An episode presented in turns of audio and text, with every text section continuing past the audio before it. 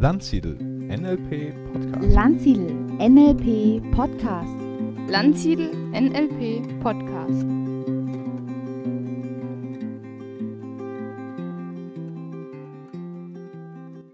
Liebe Hörerinnen und Hörer, im heutigen Podcast spricht Stefan Landsiedel über Fritz Perls, dem Vater der Gestalttherapie.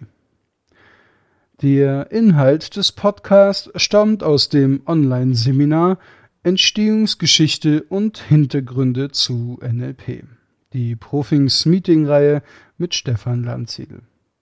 Ich wünsche dir viel Vergnügen. Fritz Perls war eine der schillerndsten Persönlichkeiten der humanistischen Psychologie.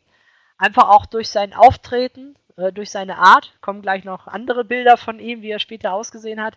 Also er war ein richtiger, ein echter Charakter. Der hat auch unglaublich viel erlebt in seinem Leben, durchlebt, kann man auch sagen.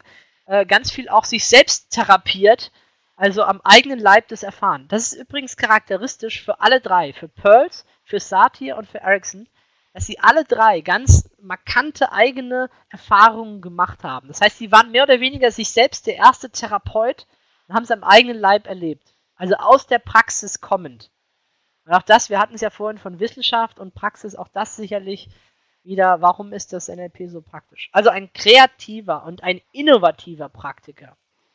Der Begründer der Gestalttherapie. Sage ich noch ein bisschen was dazu. Wichtigstes Verdienst von ihm, also jetzt wirklich, das ist jetzt mehr wirklich nur ein Überblick, ist, dass Körper und Geist auf eine Ebene gestellt werden.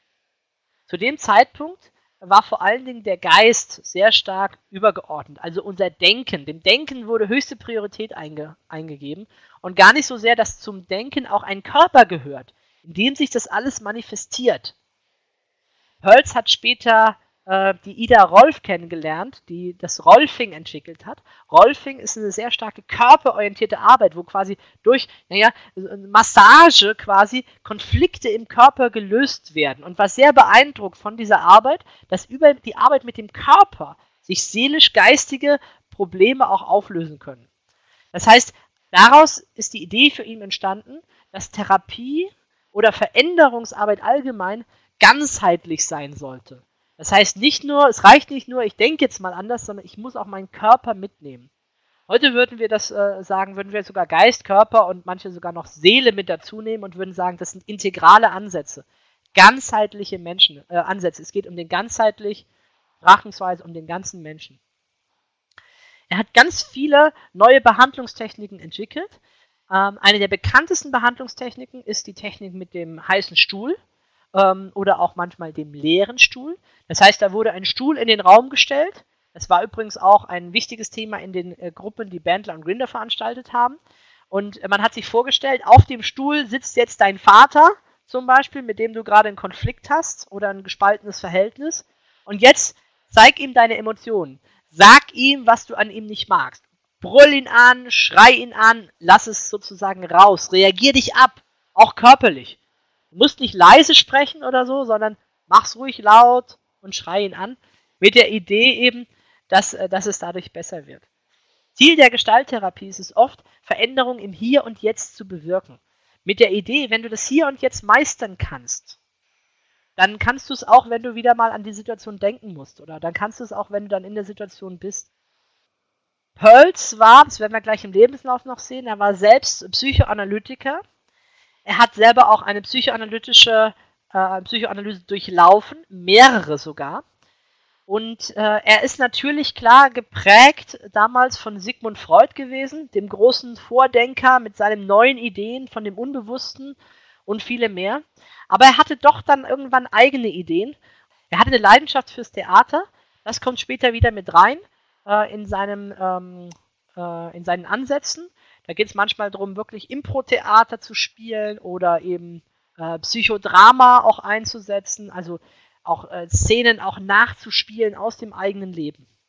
Ähm, Einfluss auf ihn hatte aber auch Erich Fromm, den kennen vielleicht einige, ähm, der hat Haben und Sein geschrieben, die Kunst des Liebens. Also, ähm, mal auch noch die Fakten. Pölz wurde geboren 1893 in Berlin. Man beachte, auch ein Deutscher. Also äh, übrigens auch ähm, Virginia Satirs Eltern kommen auch deutscher, aus von deutscher Abstammung. ähm, es gibt noch sehr viele in der Psychologiewelt, die Bedeutung erlangt haben, die aus dem Deutsch, aus Deutschland oder zumindest aus dem deutschsprachigen Raum kommen.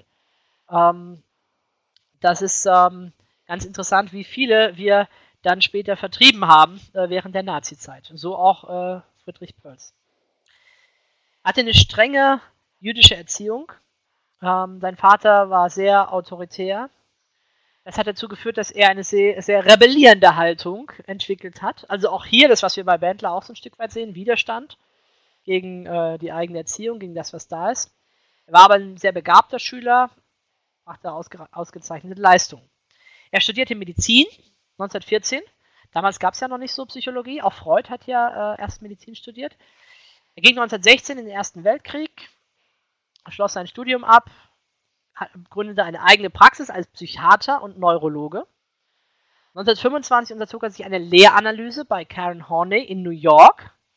Später folgten weitere. 1926 kam er nach Deutschland zurück, nach Frankfurt, arbeitete am Institut zur Erforschung der Folgeerscheinungen von Hirnverletzungen von Kurt Goldstein. Dieser Kurt Goldstein hat wertvolle Beiträge geleistet zur Berliner Schule der Gestaltpsychologie um Max Wertheimer, Wolfgang Köhler und Kurt Lewin. Da entstand damals in Berlin eine große neue psychologische Richtung, eine große Schule, ähm, die sogenannte Gestaltpsychologie. Wir müssen schon, Gestalttherapie ist abgeleitet von Gestaltpsychologie. Und dort kam eben Pearls äh, mit in Kontakt. 1933 musste er Deutschland verlassen, ging zunächst nach Amsterdam, war mittellos, ohne Arbeitserlaubnis, Allerdings hat dann der Biograf von äh, Sigmund Freud, äh, der äh, Ernest Jones, hat dann damals Lehranalytiker in Südafrika, also sozusagen im Exil, um sich versammelt. Und so bekam auch Pearls dort eine gute Anstellung. Äh, er lebte dort als Psychoanalytiker und hatte dort sowas wie eine persönliche Erleuchtungserfahrung. Und in dieser Erleuchtungserfahrung hat er selber erkannt, wie sehr er äh, verbohrt der Psychoanalyse nachgehangen ist und konnte sich davon lösen und konnte dann sein eigenes Ding machen, eben als Gestalttherapie, das er vor allen Dingen mit seiner Frau zusammen dann entwickelt hat. Er wanderte dann nach Amerika aus und eröffnete dort eine eigene Praxis. Hier ist ein bisschen ein älteres Bild von ihm, man ihn mal sieht. Ähm, arbeitete dann dort zunächst mit Paul Goodman zusammen und entwickelte die Gestalttherapie. Hat seine ersten Bücher rausgebracht darüber.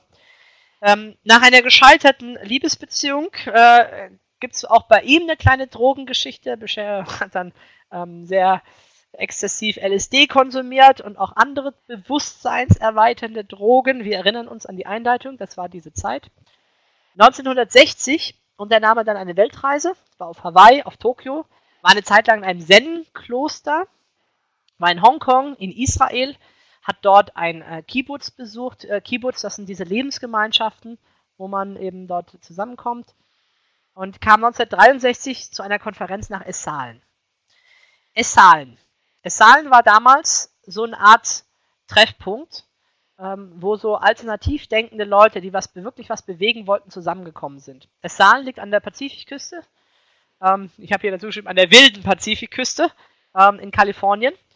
Und das war ähm, der Ausgangspunkt für die Human Potential Bewegung. Also von dort aus äh, ging es sozusagen um die Welt. Die Kurse, die Seminare, die dort gehalten waren, waren die Inspiration für ein neues Denken, für neue Ideen.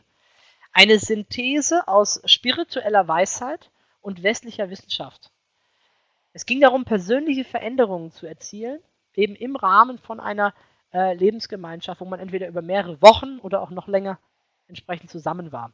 Ähm, initiiert oder gegründet wurde das von Michael Murphy und Richard Price und äh, ermutigt dazu hat sie Aldous Huxley, ein berühmter Schriftsteller, der auch ab und zu in der Geschichte des NLP auftaucht, weil zumindest Berndler seine Bücher gelesen hat und von ihm auch inspiriert war. Ähm, Pölz hat dann später sein eigenes Gestaltkibbutz gegründet, äh, wo eben die Menschen über längere Zeit dann waren und ist im März 1970 gestorben. Äh, wir hatten vorher die Anknüpfungspunkte eben kurz bevor eben Bandler mit seinem Werk in Kontakt kam und dann auch später seine Bücher vollendet hat. Vielen Dank, Stefan, für die Einsichten in das Leben von Fritz Perls. Und nun für alle NLP-Begeisterten und solche, die es werden wollen. Ein kleiner Tipp am Rande. Kennst du schon unseren Landsiedel-Blog? Entdecke neue Anregungen für Körper, Geist und Seele, sowie Neues aus der privaten Welt von Stefan Landsiedel. Ein Blog, der vor Wissen, Ideen und Bildern nur so strotzt. Schau doch einfach mal rein. Du bist herzlich eingeladen zum Stöbern und Genießen. Unter www.lernziel-seminare.de slash nlp-blog. Bis dorthin vielen Dank fürs Zuhören. Ich wünsche dir eine schöne Woche und empfehle uns bitte weiter.